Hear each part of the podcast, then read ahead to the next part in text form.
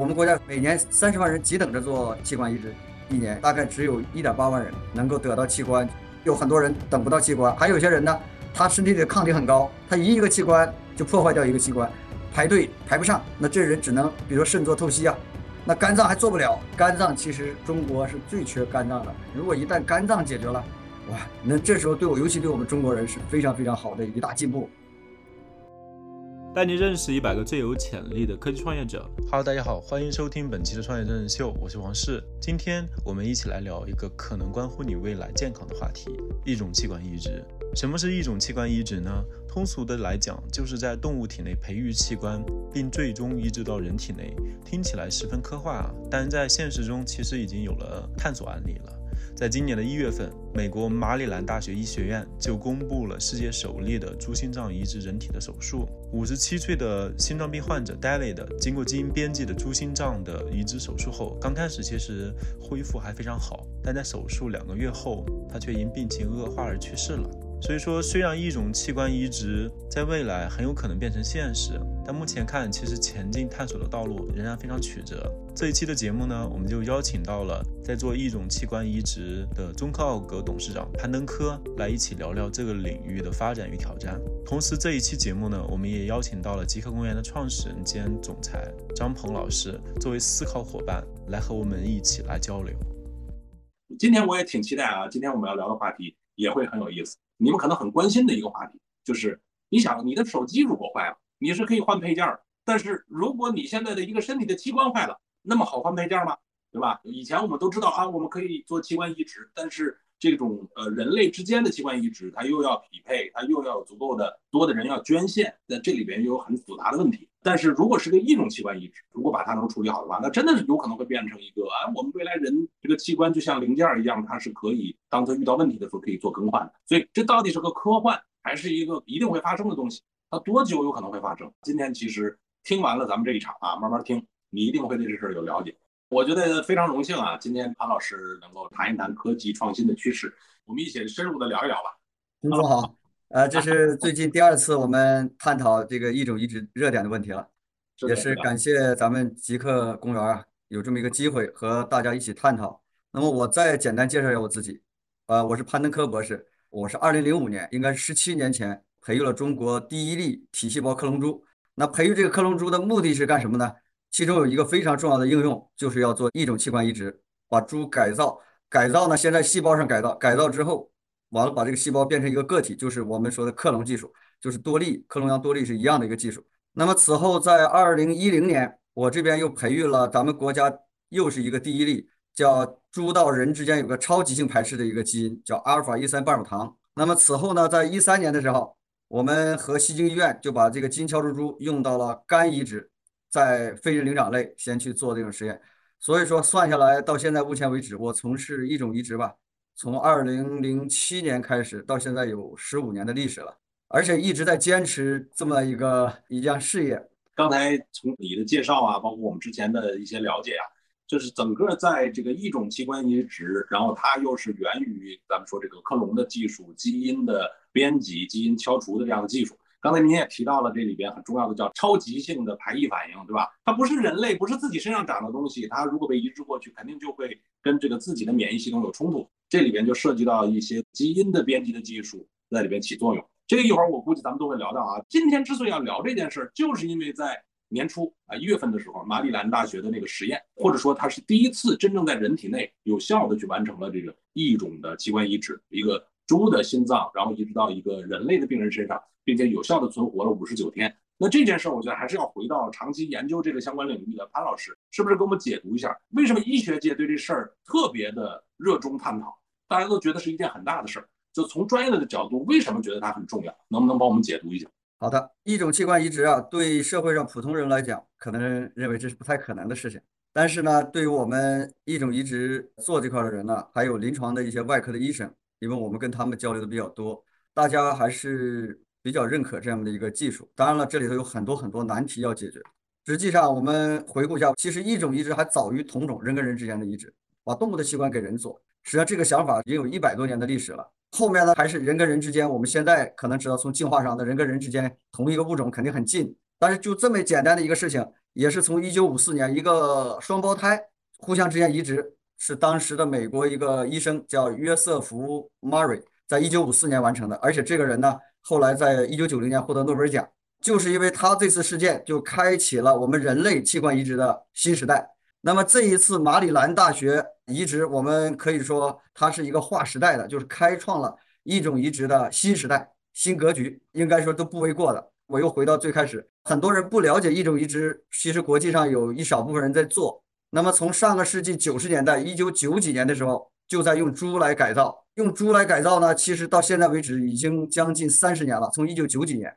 到现在二零二零年。那么随着刚才讲，就是生物技术的发展，像克隆技术。还有基因编辑技术、转基因技术，其实这种改造啊，就是成为一个现实了。国际上就探讨，在临床前是从二零零五年到二零一九年做了十五年左右了。因为把猪的器官不能直接先上给人，先要在拿一个人的一个替代，比如说放在狒狒、放在猴子上面。后面已经存活一年以上的例子，从一七年开始，一七一八年已经比较多了。就是一直想着怎么进入到临床，就是这次用的这个心脏，就是来自。就是美国一家叫 Roy Vick 这家公司，他们从二零零二年就在做这个猪的培育，所以说经过二十年，那么所以说我既不感到吃惊，因为我知道这里的背后的很多的事情，也是盼望着这个事情。首先我们了解，先说是有两位专家，一位是搞动物免疫，那么也是四川人民医院邓少平教授，他原来在美国宾大留学的时候的同学，这个人从九几年就一直在做免疫耐受这块儿。那么他是在二零一六年发表论文，就猪的心脏可以放到猴上，能够存活九百多天，两年半。你想想，这个可能大家都不知道这样的事情，所以说就感到吃惊。其实是水到渠成的一个事情。那么接下来他二零一六年呢，他就到了马里兰大学，和现在这位就主刀医生叫格瑞菲斯就一起，他们又做了五年，就是做了五十例狒狒，那么存活期都在八个月以上，所以说他们整个免疫方案。都做的到了十足了，就是等合适的病人。那么这一次的难点呢，就是等一个合适的病人。那么正好呢，就是这个病人叫戴维·贝内特，他是一位五十七岁的一个叫心律失常的一个病人。那么这个病人他的背景，很多人可能在新闻上看到了，他十几年前做过心脏瓣膜手术。他年轻的人曾经犯过罪，蹲过监狱，所以说他的整个身体也不是太好。他在这次手术之前呢，他也在等心脏，但是呢，美国的十几家医院都给他排不上队。第一个是他的信誉不好，因为他曾经犯过罪，排不上。另外一个，他的就心律失常，就说你这个一个你你也是死亡，所以说不能把这个器官浪费。再有一个，人工心脏可不可以呢？他也不适合。所以说最后呢，就机会是给有准备的人。那么就这个马里兰大学这个医学院呢，他们做了五年，做了五十例狒狒，所以说他们就一直在找合适的病人。他们就跟这个病人讲，你能不能去尝试？开始这个病人也是不太愿意的。那么到后面呢，这个病人一看没有别的办法了。就同意。另外还有一个美国的法律制度，它是健全的。这次用这个猪呢，是在二零二零两年前就已经被 FDA 批准了。另外，美国还有一个叫同行使用这么一个条款。当这个病人在现有的这个实验技术或者是治疗技术没有办法的情况下，如果有一种技术能够治疗他，那么病人能够受益，你可以把你前期的一些这个技术的东西报给 FDA。那么他最后这个病人是元旦十二月三十一号紧急授权。FDA 就是同意他叫同行使用，最后这个病人才得以移植了这个器官。呃，我理解刚才您讲到了几个特关键的问题啊，就是第一呢，这个所谓异种器官移植这件事儿，第一不是现在才有这个想法，其实人类最早甚至都是先从这儿开始去实验的，但发现不行。这个不行主要是因为这个排异反应，对吧？所以刚才您讲到的说，我们通过在排异反应上的这些，包括基因技术的处理，在过去也实践了很多年，甚至刚才您讲到说。这个狒狒身上做了几十例，存活时间都挺长了。这一定是因为有一些技术在起作用。能不能把这个技术也给我们再介绍一下？这样大家才能去理解为什么一种器官移植到今天竟然能发生。就刚才我们讲，猪的器官就是上人体之前，先要在这个非人灵长类，先要在这个，比如说在美国主要用狒狒，在中国呢，咱们主要用猴来作为一个人的一个替代。先在这上面看一看，然后我们就可以看到，从一九八九年，你想到现在二零一九年，这二十年。最开始利用转基因技术，在二两千年之前能够达到一个一般的效果。那么后来呢，就是克隆技术出来之后，我们看了有一段时间，两千年之后有一段时间，大家又看到希望了，我们可以通过基因敲除来解决这个事儿。完又进入到一个低谷，因为一种移植除了这种超级性排斥反应，还发现另外还有一个大的问题，就是由于不匹配造成了一个血栓。所以说有很多科学家又从二零零五年一直坚持到二零一五年，又是一个十年的一个时间。这十年不停在蛰伏。那么到了二零一六年，存活时间就达到一年以上。上人体呢，这个相对来说，美国 FDA 有一个就是最开始要求三个月，那么到后面说半年、六个月，最后说八个月，到二零一六年、一七年的时候就达到了一年以上了，所以就申请在人体上测试，因为猴跟人还是不一样，所以说在猴上做的很多东西还是我们学不到太多的东西，因为我们改造猪都是针对人来改造的。我再追问一个啊。就是刚才您提到了一点，就是说这个存活时间的不断的变长，比如最早呢就很短，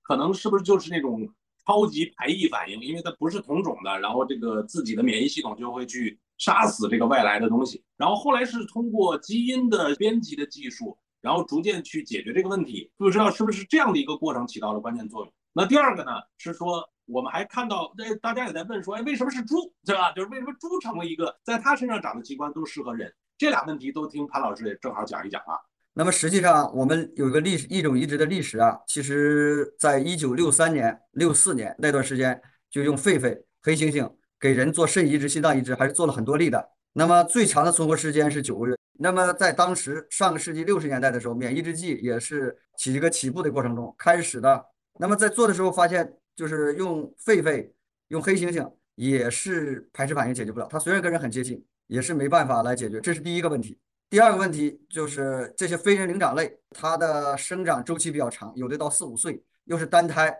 这个繁育特别的慢。再加上非人灵长类和我们人比较接近，越接近越容易传播疾病。你像艾滋病，我们说从非洲是不是通过黑猩猩？这就是基于这几大问题。所以说，最开始从六十年代一直到九十年代初，九二年用将近三十年的时间，就是用非人灵长类，整个最后就把它否定掉了。最后从九十年代开始，啊，猪啊，它的器官，像比如说心脏大小，包括它的跳动各方面，跟人几乎是非常非常相似的。还有它的肾脏，像我们最近我们是主攻肾脏，那么肾脏也是非常非常接近。所以说从九十年代开始以后，一提一种移植，大家就是基本上就是公认，就是指的就是猪，猪是最适合它的器官大小、它的解剖、它的代谢，基本上和人是非常接近的。就像我们有的时候我们去做叫基因编辑的克隆猪，我们一胎有的时候都生十几个。你看这个猴，你是不可能做到这个事情的啊，所以说这些方面就决定了用猪是最合适的啊。这个其实跟我们做了一个比较完整的解读啊，就是为什么最后我们发现说用的是猪的心脏，包括现在潘老师这边也主攻的是这个猪身上培养的人类可兼容的这个肾脏，对吧？去解决这个肾的移植、心脏移植的问题。因为这个猪整体来讲跟人的这个不远不近，尺寸大小各方面的功能都比较接近，然后再结合上刚才咱们说的，不管是免疫制剂啊。基因的编辑的技术啊，克隆的技术啊，最后能让这样的异种的器官呢，更跟人类相匹配。所以最后现在已经业界比较公认的，对吧？跟人如果做一个异种移植的平台的话，那可能猪这样的一个是一个比较好的这个选择。但依旧啊，就在这里边，大家会很关心这种基于猪做一个培养的平台，然后去做异种器官移植的时候，目前在业界比较有挑战的核心是哪些问题？然后他们分别现在处在什么样的阶段呢？这个是不是也请这个潘老师给我们多介绍介绍？黄总，刚才你补充的很好，就是说免疫制剂的问题。第一个，其实最大的问题就是排斥反应，因为猪相对和人比，像非人类要要远一些。排斥反应呢，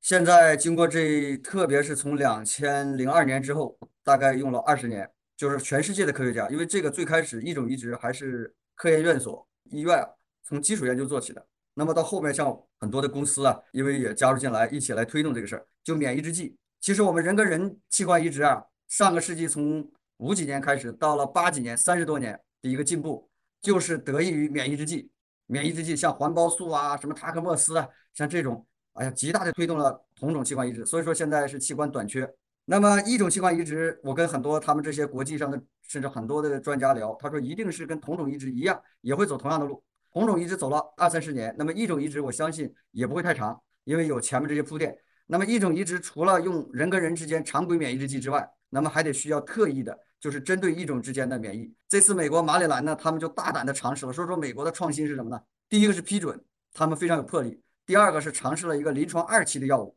按理说，临床二期的药物在没有说不会批准你的。那么为了紧急救这个病人，那个药物叫抗 CD 四零的一个抗体，就紧急的授权也是使用了。所以说这次这个病人，我们觉得就是两个月，因为在这个病人这么差的情况下。能够活两个月，是个巨大的进步。这个案例实际上从您的视角看，是一个巨大的成功，给整个这个异种器官移植的领域里边带来了一个巨大的确定性的信心。那实际上可以理解为说，他都存活了两个月，这两个月的存活已经比原来的记录推动了很多了，对吧？以前我记得好像是说有过体外的短时间的这种实验，然后这次呢放到体内，然后又存活了两个月。这件事其实让大家看到了这个异种器官移植已经跨越到了一个新的阶段。其实人类社会现在比较短缺的器官移植的器官到底是哪些？以及就是在为什么现在的器官移植里面会有这么大的短缺？未来我们如果看到一种器官移植要去改变这件事儿，可能它会是用一个什么样的方式去带来的改变呢？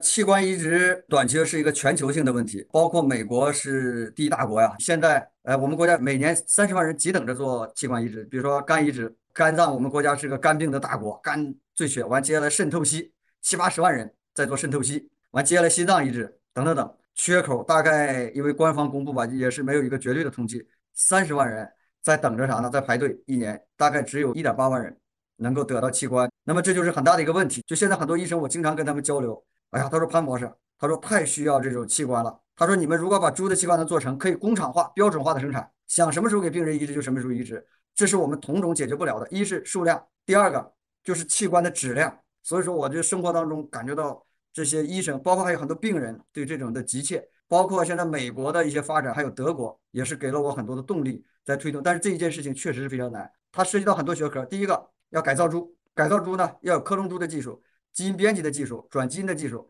培育出猪来呢要标准化的饲养。饲养的猪，我们还要找到这些科研院所和大学一起去合作，而且这些人还要想要致力于做这样的事情，完了去研究这样的事情，完了我们一起合作。合作呢，将来我们这现在也在推，就是。我们向国家的一些各个部门就是未来的还有一些其他挑战，监管的、法律的各方面的人去去推。所以说这个事情呢还好，因为随着这些年中国的发展跟国际啊这种互动接受能力，我们相信我们应该会没有什么太大的问题。但这个事儿得需要我们有比较好的进展来推这件事情啊。哎，刚才你说已经说到了一个非常关键的信息啊。好，第一，器官的移植这里边其实只靠人类的捐献去解决这个问题，听起来是非常不现实。如果我们能够通过一种器官移植呢，给人类提供更丰富的这样的器官的供给和储备，那人类遇到问题的时候，器官的衰竭的问题的时候，它的这个就能更好的得到解决。这个听起来是能够最终解决问题的方法。但刚才我们有一点正好引出了一个大家的感兴趣的话题，就是这个长这个器官的猪它是什么样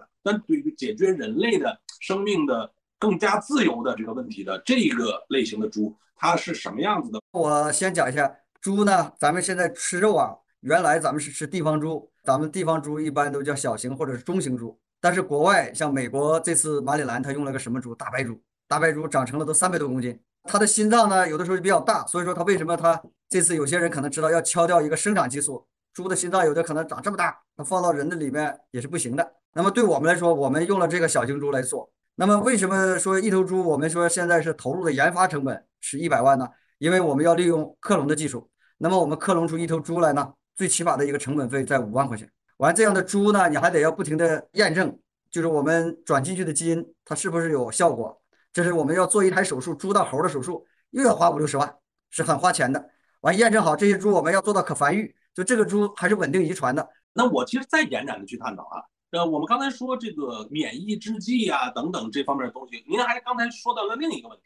说到了一个叫病毒的问题。我不知道这个问题是不是可以聊一聊啊？就是包括您的这个猪的养育成本高，是不是也跟说它必须整个成长在一个极度纯净，不能有任何病毒或者什么这样的东西的存在，因为要不然它可能就带到人身上，会不会存在这样的问题？所以它的成本也高。这个问题以后有什么办法能够解决的更好、更有效率吗？嗯，您说的太对了。那么我们猪呢叫超洁净级设施，就是所有的吃的饲料、水全要是灭菌的。完在里头，我们人进去都是穿着防护服一样的来饲养。那么这样的一个设施呢，培育的猪呢，相对来说就可以把它跟外界，因为还有很多外界的一些病毒啊、细菌，还有寄生虫都可以给它隔离掉。还有一个就从一出生的时候就从剖腹产，我们从它那个母猪的体内，因为在猪体内相对是无菌的，在它子宫里面，我们把从子宫里面取出来。我们就放到一个非常干净的环境，它所有的包括吃的奶全都是消毒的，不允许有任何可能的风险带到它身上。那么这样来才能够确保这个猪呢，它的不带有一些传染病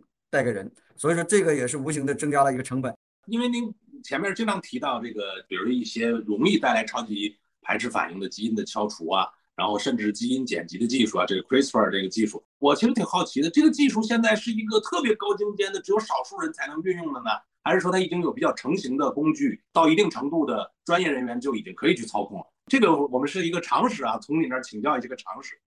呃，基因编辑技术吧，你像它从二零一几年发展起来，很快就拿诺贝尔奖了。就这个技术，现在 cut 治疗这都要用的基因编辑的技术。那么基因编辑技术呢，我说的有的时候夸张一点说，简单一点呢，就跟以前的 PCR 技术一样，你设计就跟我们的基因序列相似的序列，它靶向到哪儿，你要打哪儿，就把这个设计一对引物，像这些相对很简单，甚至说一个本科生就可以操作。但是，那么我们要想做一个基因编辑猪，从安全上讲。既要考虑人的安全，还要考虑一个动物。那么你把猪的基因，你该敲的敲掉，其他基因组你是不能够有危害的。所以说这个技术是相对确实是一个很普及的技术了。但是怎么把这个技术安全性用到家，以后能够在临床上没有带来风险，这是一个要重点考虑的问题。就这个工具已经是成熟的工具了，但是如何更有效、更安全的运用这个工具，依旧是一个很有技术含量的事儿。对啊，是的，持续的把它变得可复制、可传承的，这就不容易。这个我觉得就是。本质上，整个生物学的领域里面，就是都还是一个非常技术领先、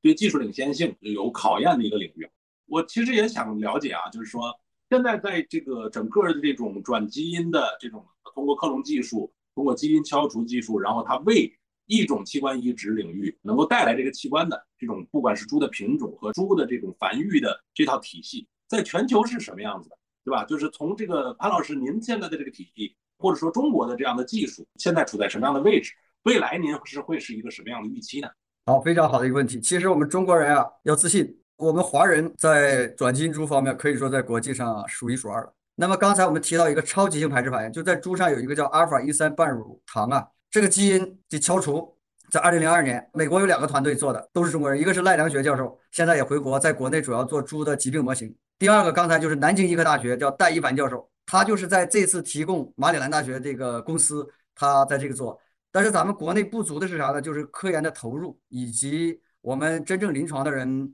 就是团队上还是跟美国有差距。那么美国这块确实是一直在创新方面是做的非常好的。就美国，我不得不讲，这次器官移植马里兰和去年九月份到十二月份有三例肾移植，都是来自一家公司，就叫 Revivik 公司。那么 Revivik 公司呢？这个公司我得讲到二零零二年的时候，这个公司前名叫 PPL 公司。那么这家公司最早做了敲出 AlphaGal 这个超级性基因，就是他们公司做的。完做了之后呢，这个公司从二零零二年一直做到二零一一年。当然，公司之间并购，后来他就被一家公司给并购了，叫联合制药公司。联合制药公司这个公司可不得了，这个公司的老板叫 Ross Blatt，这个是个女超人、女博士。她最早是九零年的时候发了家的，发了家之后呢。她后来她女儿有个肺动脉高压，她就想，哎呀，这个器官移植她也是遇到，哎，器官移植这么难，这个等不到。后来她二零一一年就把这个 PPL 公司收购，我作为一个子公司来做异种移植。所以说，美国这家公司 Revik 一直坚持二十年。那么除了这家公司之外，美国还有一个叫 eGenesis，和我们国内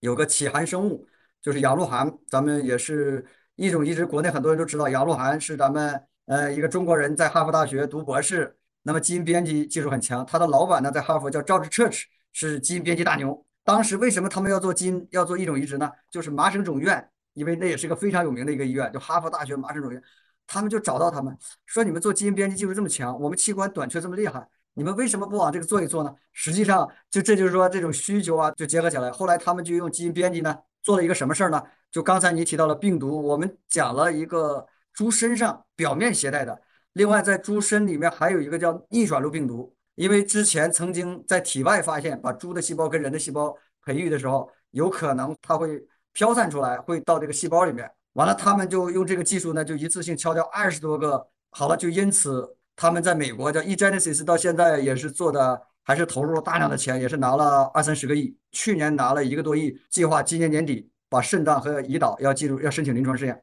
这是美国。就相对比较引人注目的两家公司，但是我们中国呢，现在我就不在这说了，可能屈指可数的就有那么，就是一直在做的有两两三个团队在做这样的事情，这就是我们可能我也想通过今天这个呼吁更多的人来投入这项事业。所以在这一点呢，就是中国，我觉得还是呃应该要有更大的这个迫切感啊，去整个在这个链条里面去提升我们的技术的能力。和这个跟上这样的一个趋势，甚至去引领这些趋势。刚才你提到了说，将来中国在国际是什么位置？可能我没没有讲完。那么我们在去年二零二一年的时候，我们也其实在思考着怎么进入人体。我们其实曾经是有机会和超过美国的，但是我们有很多顾虑，因为毕竟上人体啊，这个伦理啊，还有争议啊，我们怕国际上的一些攻击，包括我们希望更谨慎一点。其实我们想，就是我们现在我们在猪的改造上，我们跟国外没有多大的差距，包括我们中国的力量，个别的力量上也还是比较强的。所以说，在将来除美国呀，还有德国，我们中国应该也是并驾齐驱的啊。其实某种程度上，我觉得很多的科研的工作者，包括像潘老师这样的，经过多年的科研，然后最终下决心，甚至刚才讲说把房子都卖了去推动这件事儿，作为一个创业者，我觉得都是蛮欣慰的。因为有的时候一些前沿的领域是非共识的，是别人不知道的，是需要特别长的时间去往前摸索。终于有一天某个新闻出来，大家才想起来，哦，原来有人这事儿干了十年了。刚才我听到潘老师讲的很多东西都是蛮感慨的，在这个能给我们今天讲这个科普的背后，可能都是十年、二十年在这个领域里的沉浸式的努力，承担了很多的风险和压力。如果让这个潘老师给我们预言预言，就结合今天这个技术的发展的状况。您认为这种异种器官移植，它接下来会在以一个什么样的时间维度成为人类这个医疗领域的一个选项？甚至它有可能会怎么改变我们在今天的这个跟健康和医疗相关的东西呢？这方面可以往前延展想象一下啊，因为我相信您肯定是花了很多时间去思考这个未来的。我是做一种移植的，就是更说这话更谨慎一些。那么平时可能有些人不做呀，你可以怎么大胆的预测？我觉得都是可以的。那么我也想谈谈还是其他人的一些看法，包括我的。那么有些专家，比如说从审批的角度讲，像按照药物，我们这临床一期、二期、三期，大家可能认为，哎呀，这个事儿没有个十年、十五年实现不了。但是呢，因为我这两年也是不停的在思考，包括和结合美国的，我相信就是这几年就是一种移植进入临床试验的一个一个前夜了。首先说，美国就前面做的这四例啊，还不叫真正的临床试验，因为它都是属于脑死亡的病人或者是一些特殊的病叫同情使用。那么美国呢，在今明两年，今年如果不批准，可能明年吧就批准正式的临床试验，在二零二三年，应该是在规范有序的情况下批准这些优势单位来在人体上开展，当然要找合适的病人，这个属于社会上各方面的互动。那么我们中国呢，上次为什么咱们聊？我觉得预期在三年，如果。国际上的进展，再加上一些问题更清楚了，但是我们中国，我预期觉得在二零二五年也会因为整个倒逼吧，各方面的事情嘛，也会批准所谓正式的临床试验。那么就说大概从二二年最快是三年，就是最慢，我想五年，五年到二零二七年，因为一种移植确实是也是现在虽然说把超级性解决了，还是有免疫的一些问题，免疫制剂的这个批准的一些问题，还有伦理的问题、政策的问题。再谨慎一点，十年会进入到呃临床试，但是呢，这个大规模的可能得十到十五年，因为它开始要谨慎的推进，一粒一粒的推进。那么最终十年之后造福人类，那个时候是什么情景呢？啊，我们一种移植不是要取代同种移植，因为人跟人的之间肯定是差异最小的。但是这个问题随着我们长寿以后八九十岁了，器官的质量、器官的来源也是越来越少，质量越来越差，这是肯定的。猪的器官肯定是越来越好。工厂化、标准化、个性化定制，而且技术还迭代。刚才也讲了，除了我们现在改造猪之外，另外我们将来和干细胞结合起来，因为国内有团队在做，就在猪体内能不能培育出人的器官来，就是完全是人的细胞的，是有这个可能的。就是我们现在改造的猪差不多了，我们再把人的干细胞打进去，让比如说猪的心脏里面有含有很多人的细胞，那这不就更兼容了吗？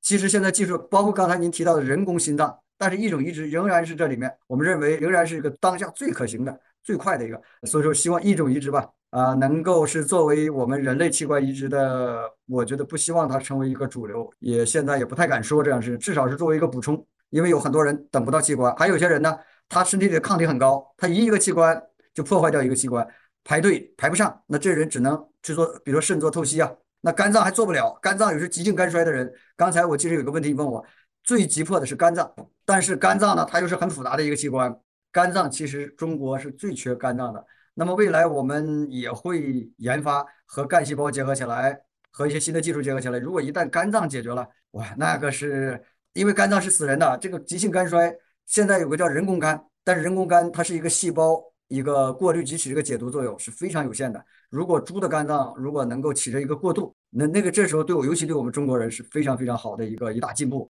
这个生物技术的发展确确实实二十一世纪这个真是不得了。我觉得这个潘老师在里边不光虽然自己现在都是个创业者了，但是还是保持个科学家的对这个事儿的看法。比如说，呃，我们确实在今天的状况下，就人和人之间的这种同种的移植肯定是最佳的选择，但我们又必须面对它就是永远不够，而且它其实这个未来的问题只会越来越大。那这个时候呢，这个异种的移植就应该有效的要在里面去参与解决问题。但刚才这个我听懂的是说，呃，王老师认为异种移植它在今天经过几十年的发展，已经进入到了未来三到五年，是吧？这个临床的真正的运用实验，然后通过这个实验之后，就能看到它在这个临床中普遍应用的可能性。那这是一个十到十五年的维度，是可期的，而且它已经走过了前面漫长的从想象到实践的过程。而刚才我们说的很多的技术呢，可能还在一个早期啊，未来它到底多少年还不知道。所以这样的一个比较客观的世界观吧，就让我的理解是，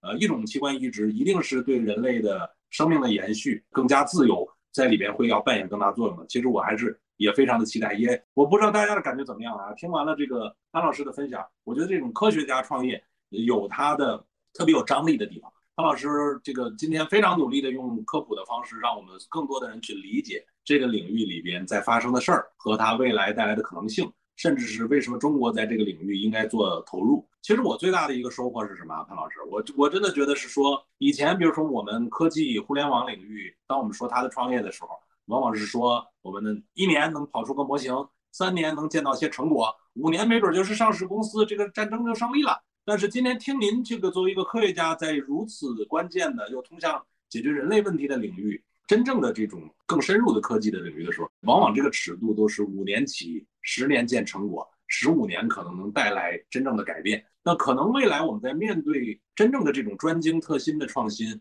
真正的这种硬科技的创新的时候，可能我们更多的人如果在今天的交流里能有一个这样的认知，就它未必是互联网的时代那样的一个逻辑，它可能真的是要拿出更长的时间。去扎扎实实的、更长期的去做这件事儿，而如果你不这么做呢，你多等个五年、十年再开始做，其实已经就没有意义。这可能也就是潘老师，我觉得在您身上感受到的这个力量吧。也希望确实像您说的，一方面有更多的社会的力量关注这件事儿，推动这个技术在中国的发展和实践；另一方面有更多的年轻人，我觉得不只是说大家要去学这个基因编辑啊、这个免疫啊等等这些专业，而是说我们能有耐心、有注意力去关注一些。在这种核心的领域，需要更长时间去真正突破的务实的事儿。如果年轻人们也有更大的这个心态，有更多像潘老师这样的人，已经在这个领域能做这么多年，到今天还有这样的决心、勇气和热情去做这个事儿，我觉得那中国肯定很了不起。真的，好像人类的这个科学的进步、技术的进步，它也往往可能就是这么生生不息、一代一代的在往前去滚动的发展，一棒一棒的往下传递吧。今天就感谢庞老师，也感谢各位的陪伴。别忘了关注极客公园，关注创业真人秀，也会有非常精彩的嘉宾来带来精彩的分享。再见。好啦，这就是今天的这期播客，感谢今天嘉宾的分享。如果本期节目对你有启发，期待你的留言。如果你想听见我们和谁对话，也欢迎你在评论区写下公司或者创始人的名字，或者你有哪些建议，也期待在评论区看见你的想法。你还可以在微信视频号搜索“创业真人秀”来找到我们。每周我们也会邀请创业者来和大家面对面交流。感谢大家的收听，我们下期节目再见，拜拜。